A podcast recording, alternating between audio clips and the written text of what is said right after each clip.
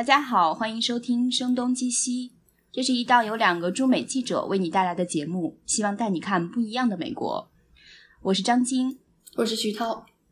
欢迎大家用邮件联系我们 etwstudio at gmail dot com，etwstudio at gmail dot com，也可以在微信公众号上找到我们，同样是 etw studio。在新浪微博上，我们则是声东击西 etw，中间没有空格。我们会在社交媒体上不定期的更新更多内容。今天除了大家很熟悉的我的老搭档徐涛之外，我们还特别邀请到了第一财经周刊驻硅谷记者李荣慧。他们现在正在洛杉矶参加一个非常盛大的聚会，不过不用紧张，和政治没有什么关系。它是一个叫做 Airbnb 房东全球房东大会的一个活动。我还是对这个名字听上去很酷炫，但是没有什么概念。先请李荣辉来跟我们聊一聊。啊，大家好，我叫李荣慧，是第一财经周刊驻硅谷的记者。啊，我现在也在洛杉矶参加这个 Airbnb Open 二零一六全球房东大会。所以你今天都做了些什么事情呢？我今天早上十一点四十五分需要到这个 Venice 的海滩上的一个 Airbnb 房东家去跟。所有跟我分在一组的同学们去集合啊，然后我们被安排的这个体验 Airbnb 刚发布的 Experience，我们的主题非常的有趣。分给我们的这个人呢，他是在电视行业工作，他的工作是呃怎么说呢？有一点复杂。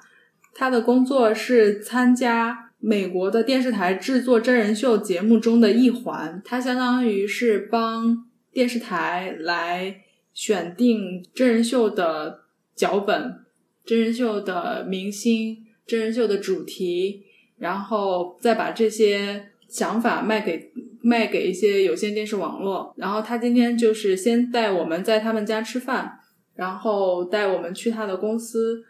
让告然后告诉我们一个真人秀。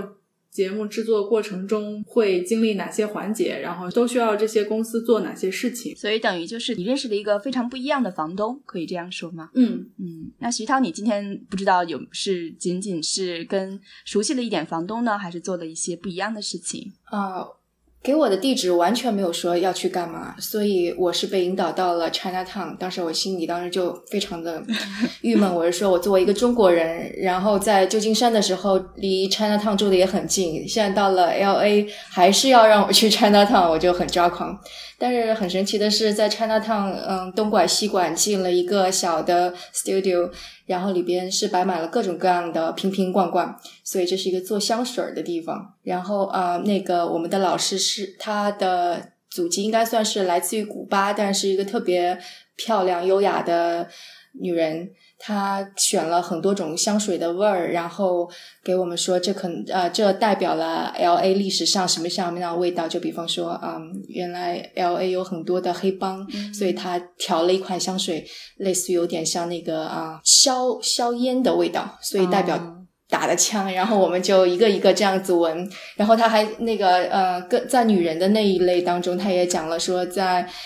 L A 历史上面的一些很悲伤的女人的香味，所以等到在那个整个这个整过程历史你也了解了，香味你也了解了解了，他就让我们来自己调一款香水。所以到结束的时候，我自己挑了两款香水。所以你调的是什么样的香水呢？就是代表一些什么样的记忆，或者像他是有黑帮记忆，有呃 L A 的女人的记忆。我不知道你你的记忆是什么。我特别想要调啊，小时候感觉太阳的香味。然后这时候那个老师就问我说：“你的这个香味究竟是什么样的香味呢？”我就说：“晒被子的香味。”但是问题是美国人是不晒被子的，所以他根本就不知道说我说的晒被子是什么味儿。而且这个我觉得对 L A 这样的一个城市来讲是非常有趣的，因为它全年都是阳光。所以阳光不是稀缺它非常的干燥。对对对，要要跟大家说一下，因为我是个江苏人，江苏是特别潮湿的地方，所以在小的时候，一到有太阳，我妈就会特别开心的把被子拿出来晒一晒。所以这个记忆对于我而言是非常美好的。但是当我想要调的时候，我发现就是可能因为也是没有经验，也是不知道说怎么混合在一起，也没有办法向香水师描述我记忆当中是什么样的味道，所以我最后调出来两款香水，一款我把它命名为了那个。呃，Wood Elf，呃，木精灵，因为我觉得它有点像木头森林里的味道，但是稍微有一点点甜。然后另外一个，我就直接把它命名为 Sweet，就特别香。我混合了那个玫瑰香和另外一种甜甜的，我也不知道什么香味。然后荣慧说这一瓶好闻，所以这这一瓶我就把它送给荣慧了。所以，其实这个人，这个香水师，他同样也是 Airbnb 的一个房东吗？对，他是一个房东，并且我觉得他是对 LA 的历史是非常了解的，所以他非常迫切，他非常想让大家了解香水，但他也希望让游客能够了解 LA 的历史，所以他就把这两者融合在了一起。嗯，所以当他开始讲香水的时候，他一共挑出了四十多种香水。分成了三类，第一类是关于 L A 的历史，然后有一些香味有着呃土壤的气味，然后有一些是跟橘子有关，因为 L A 此前种了很多很多橘子，就当它成为那个好莱坞之前有很多橘子。嗯，然后另外第二部分就是跟呃 L A 的男人有关，黑帮啊、枪炮啊这些相关。哦，还有西部牛仔，所以还有皮革的味道。嗯，然后第三类就是跟女人相关，有残忍的被杀死的女人，有忧郁终身不得志的女演员的香水，所以就听了很多都市奇谈，嗯，和历史奇谈吧。所以我真的觉得这是一个特别好的了解这个地方历史的一个。方式，嗯，对，因为其实我呃也去过 L A 很多次啊，因为呃报道关于电影的一些故事，呃，但是我觉得这些东西都还是我从来都没有听说过的，而且以这种方式讲述出来，对。所以，我真的觉得 L B N B 这次的发布其实是切中了很多旅行者心当心心目当中想要的一种体验的。我不知道你们是怎么样，但是我觉得我每次想要去一个地方之前，我都非常非常想了解当地有什么好吃的呀，有什么历史传说呀，那里的人是什么样。甚至我还记得我第一次去嗯 Yosemite 之前，我还借了一本书。然后了解当地的是做会做什么奶酪之类的，所以其实，但是以前我们不管是做这种功课，呃，还是说呃跟朋友聊天，你都不会在 Airbnb 上去呃在 Airbnb 上来寻求得到满足，对，因为它 Airbnb 对于我们来讲，它更多像是一个酒店的替代品，它可能比酒店会更有趣一些，但是有一段时间，它可能比酒店还更加。便宜一些，价格容易接受一些，而且地理位置有可能更方便一些。嗯，呃，可能一会儿我们再聊聊它到到底有什么好的和不好的地方。但是你不太可能期待 Airbnb 能够满足你对一个地方的深入了解，那可能就是很偶然的，你遇到一个健谈的房东，对，有可能会多一点。所以我觉得，呃，嗯，你们描述的 Airbnb 可能跟我住过的、经历过的还挺不一样的。对他之前的业务只是覆盖到了啊住这个部分，但他就觉得现在旅行是一个整体的体验，不光光是住。然后他之前也做了一些尝试，就包括一些房东就会在房子的那个餐厅里边留下一张字条，说推荐周围什么什么餐厅啊，然后推荐去哪里玩儿。然后他也会说，其实很多游客去的那些景点其实是当地人不会去的。就比方说，你如果是个北京人，你没事儿会那个跑去看升旗吗？肯定不会。或者你会去跑那个长城上面，那你肯定会去野长野长城玩儿。所以，它等于把这种需求做成了一个功能。所以你现在打开 L B N B 之后，就能够看到一个叫做 Trips 的功能，里边有 Experience，有 Places，然后你在 Experience 里边就可以找到我，比方说我今天说的香水的这个活动，然后你就可以点说我要参加这个活动，付钱，它就在你的日程里了。或者像荣慧参加的那个啊真人秀的，哎，这个是不是听起来太想帮 L B N B 做广告了，是吗？L B N B 请给我们广告费，谢谢。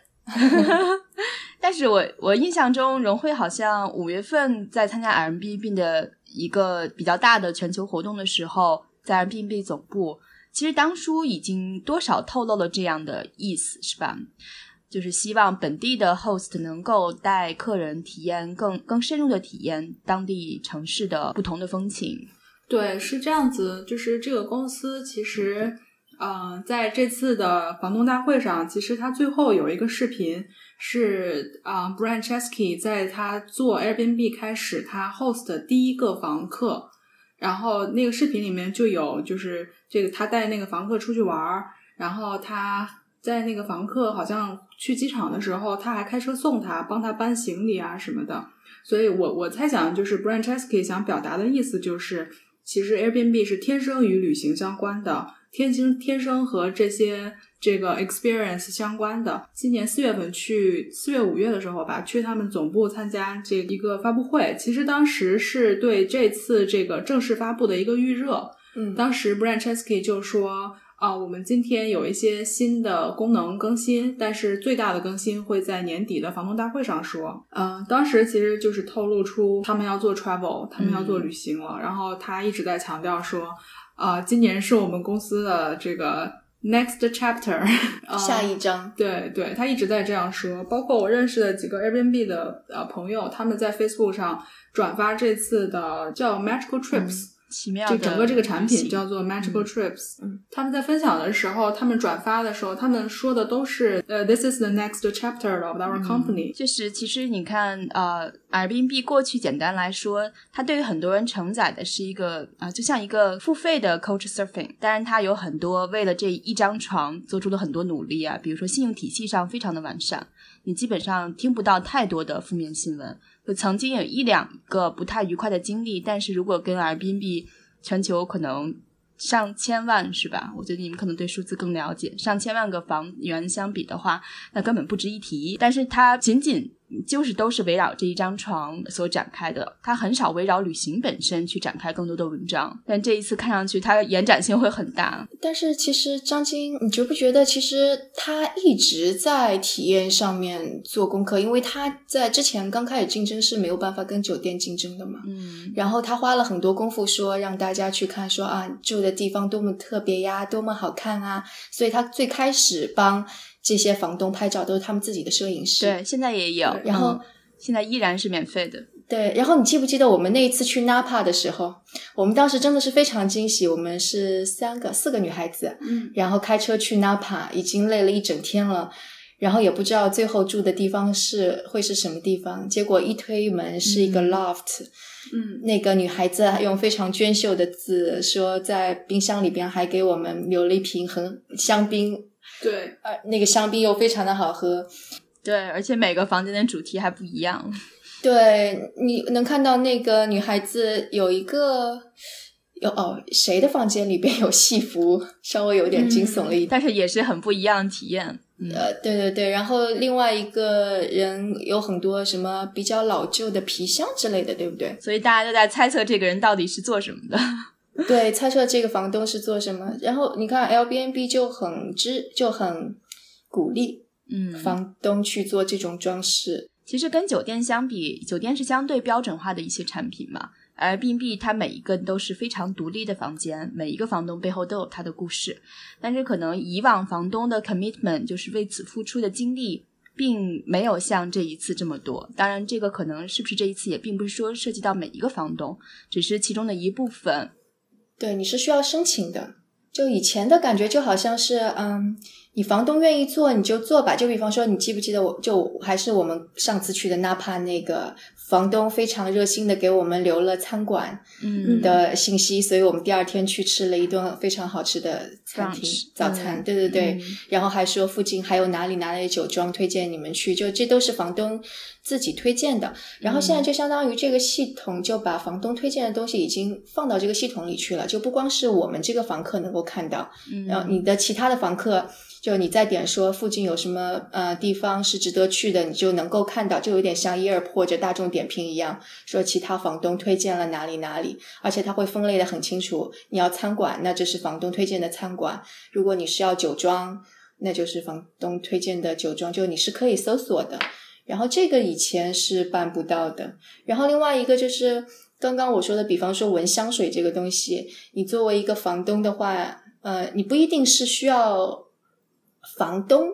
你可以是当地的一个专家或者有兴趣爱好，你申请，然后通过了的话，你的活动就会在这个页面上呈现，然后大家就可以花钱买。所以以前房东可能是没有钱的，他只是一种自愿的说，我想要跟房客有一种互动。但现在他通过这种的活动，他是可以收到钱的，少则几十美金，多则几百美金。对，这个还是非常不一样的。以往可能房东这样做，只是让更多人有意愿去订他的 Airbnb 啊。现在他可能，也许有的不一定是自己的租客，别的租客的话。他愿意提供类似的体验服务，他可以有额外的收入哈，所以我觉得这个还是还是蛮有意思的。以往就像我看到你写给三十六氪写的文章，也提到可能这些做法特别像以往旅行社去做的，然后等于 Airbnb 也进入了这个市场。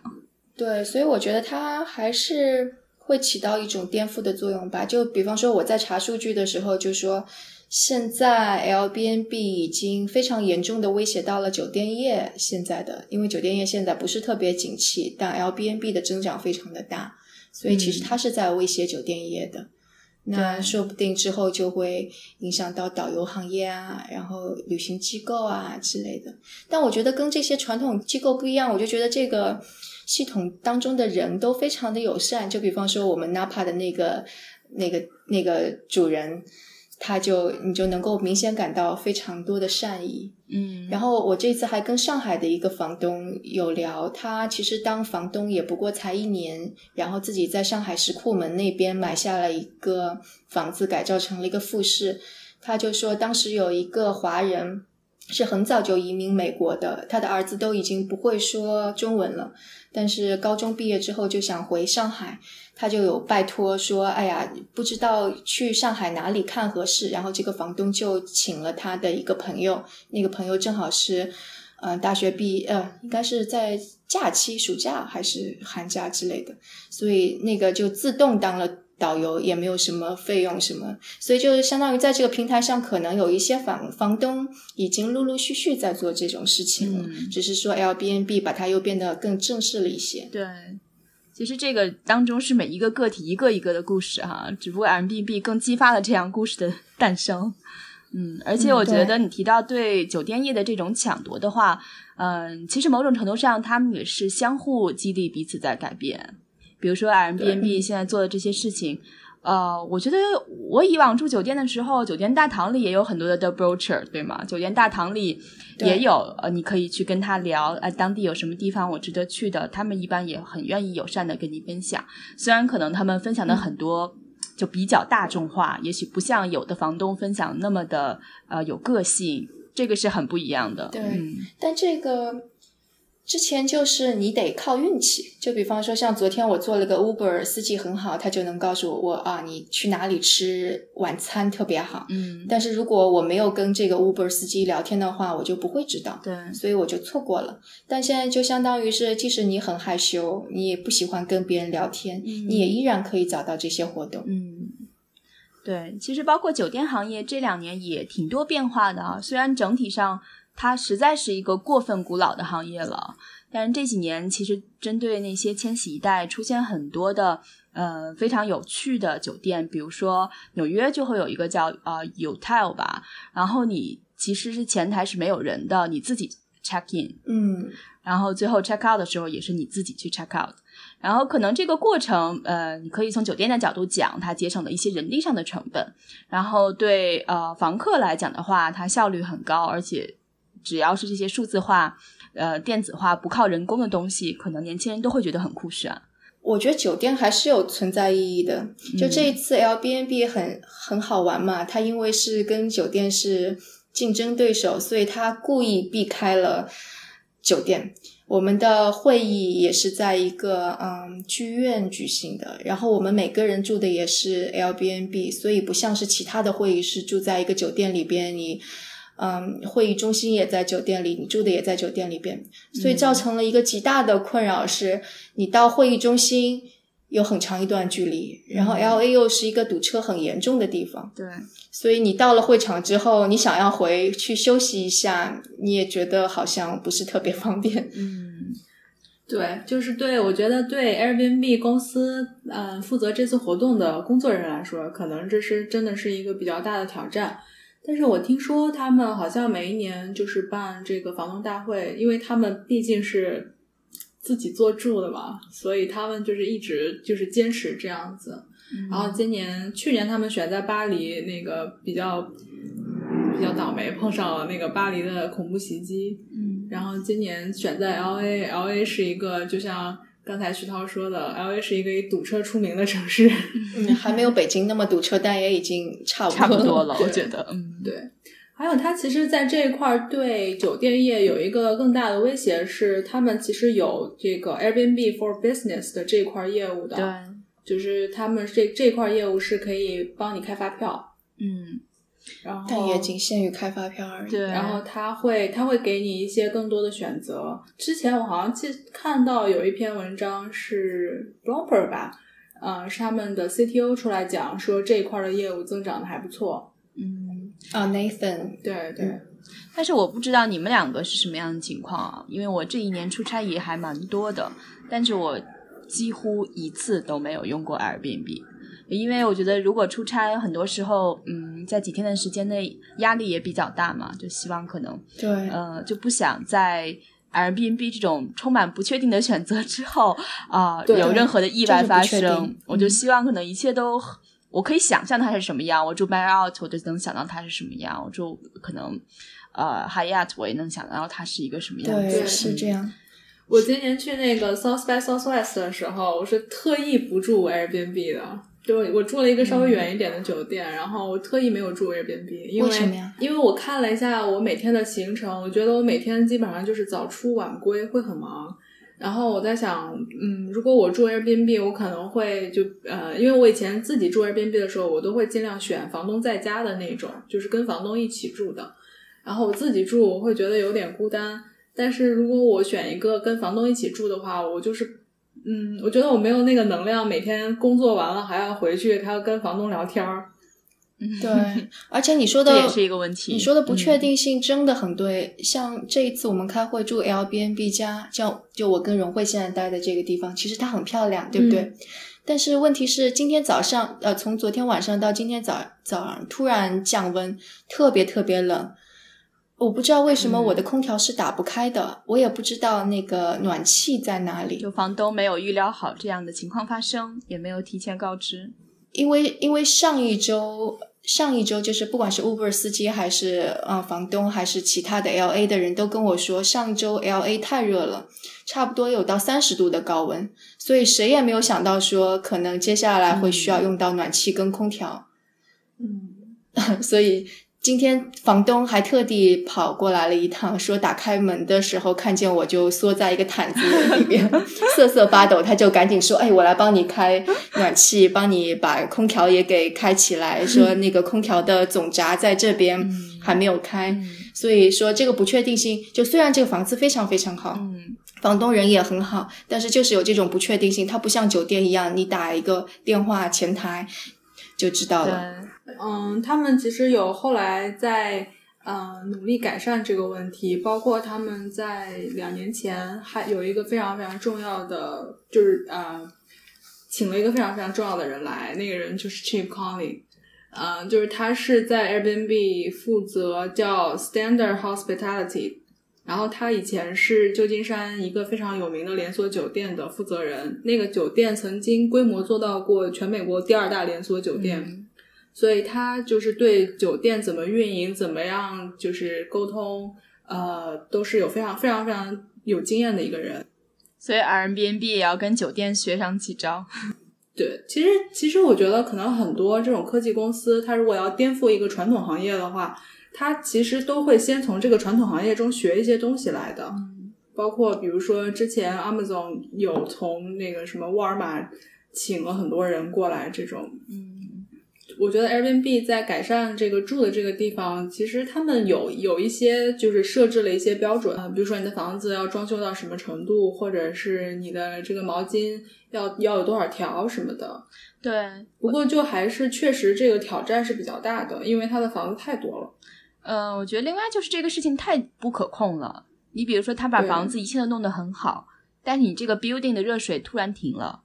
这也不是房东个人的原因。但如果房东在家的话，他就可以帮你解决这个问题。但如果是 entire house 整个房子出租的话，那他可能不能第一时间解决。那如果是夏天，二十四小时没有热水，我觉得这个还是挺挺惨痛的一段经历啊。但如果在酒店的话，嗯我想很多时候会更快的去解决这样的问题。嗯，对，所以他们这一次有新发布了一个功能，是叫 co-hosting，、嗯。就是嗯，算是合伙房东，嗯。意思就是说，你这个房东可以把附近的你的朋友啊、亲戚啊，或者甚至是在这个地方专门做 Airbnb 的一个超级房东，嗯。请来成为你的 co-hoster，、嗯。嗯，然后就是如果出了什么事情的话，房客就可以联系他。对，因为我我我猜这个功能也有点就是嗯。呃有点影响之前从 Airbnb 衍生出来的其他的行业，你知道，其实这两年有一些就是呃依赖于 Airbnb 这个产业的一些其他的公司，比如说有公司它专门帮你做啊、打扫你的 Airbnb 房间，然后或者是他帮他就是比如说针对那种嗯、呃有很多房子的房东，他可能就是他专门来帮你管你的 Airbnb。其实这次我我之前在布鲁克林遇到过一个超级房东，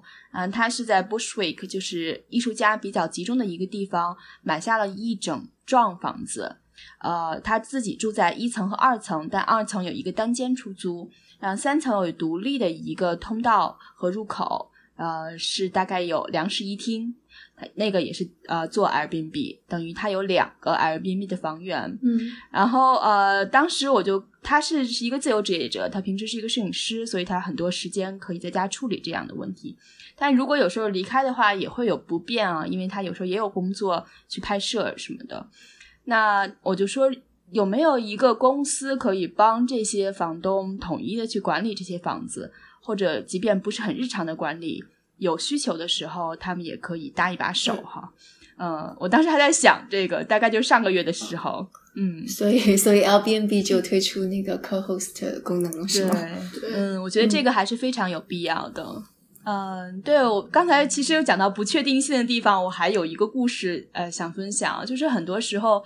我我是住在纽约，但是我的朋友来纽约的时候。啊、我有一个朋友 Tango，可能大家有在微信公众号看过他的作品，他会很经常来纽约，然后他不是很喜欢住酒店，他有过一次 Airbnb 的经历，他觉得很有趣，就想继续每次来都住 Airbnb，所以我帮他订过两次。但是第一次订的时候呢，因为曼哈顿呃有很多很多的地铁站，基本上是隔五到八条街，可能呃就有一个地铁站，所以当时我在选择的时候，并没有太留意啊、我到了房子之后，才发现这个每当地铁经过的时候，整个的地板都会震。呃，不确定性就是没有办法在提前啊、向房东问出来的。你还当时觉得啊，离地铁站很方便，交通便利，这是个优势。结果你到那里会发现，它离得确实太近了，这个太过方便，反而成了一个难道没有房客留言吗？呃呃，房客的几个留言还都很不错，我觉得可能他们嗯、呃就是对这个城市的印象太美好，或者、呃，因为它周围的街区还是很美好的。那个嗯房子是在西村，所以一切都是极其方便。嗯，要你要去的一切地方，各种体验都很美好，所以他可能因为这种超过了他对地铁声音本身的容忍吧。嗯，嗯还有一次，这个就更加夸张，其实就刚刚发生在上个月。有一天，摊购夜里给我打电话，然后让我看能不能联系房东哈。然后我就问他是怎么了，他说他闻到了煤气的味道，因为纽约的房子实在是太老了，都有有的一百年，即便没有一百年叫战前楼嘛，都是二战前的房子，所以有时候出现一些泄漏的话，其实都还是有这种可能性的。所以我就觉得很害怕，然后因为很担心，我就给房东发消息。但是那会儿是深夜嘛，所以你不可能第一时间联络到他。等他、呃，我就让可能探购，就反正他自己也是把窗户都打开啊，尽量是通风。但毕竟呃，一一一旦开窗的话，外面就会很吵。曼哈顿整个都是这样的，所以大家长期是关窗的状态。所以第二天房东回复的时候呢，他有坚持声称那个不是煤气的味道，因为有时候你短暂的居住，你不可能跟他在一些细节上有太多的一个争执。我我真的不太知道怎么处理这个事情啊！我想给他写一个差评，因为我觉得，嗯，他并没有能够给人提供一个安全体验。但是我也不能百分百确定这一定是煤气的味道，我也没有为此做过调查和证实，所以最后我选择了没有给他评价。嗯嗯对，这真的是，嗯，所以这种不确定性就太难把握了。那个房子一切都很美好，它整个在一个 townhouse 的第三层，所以非常大。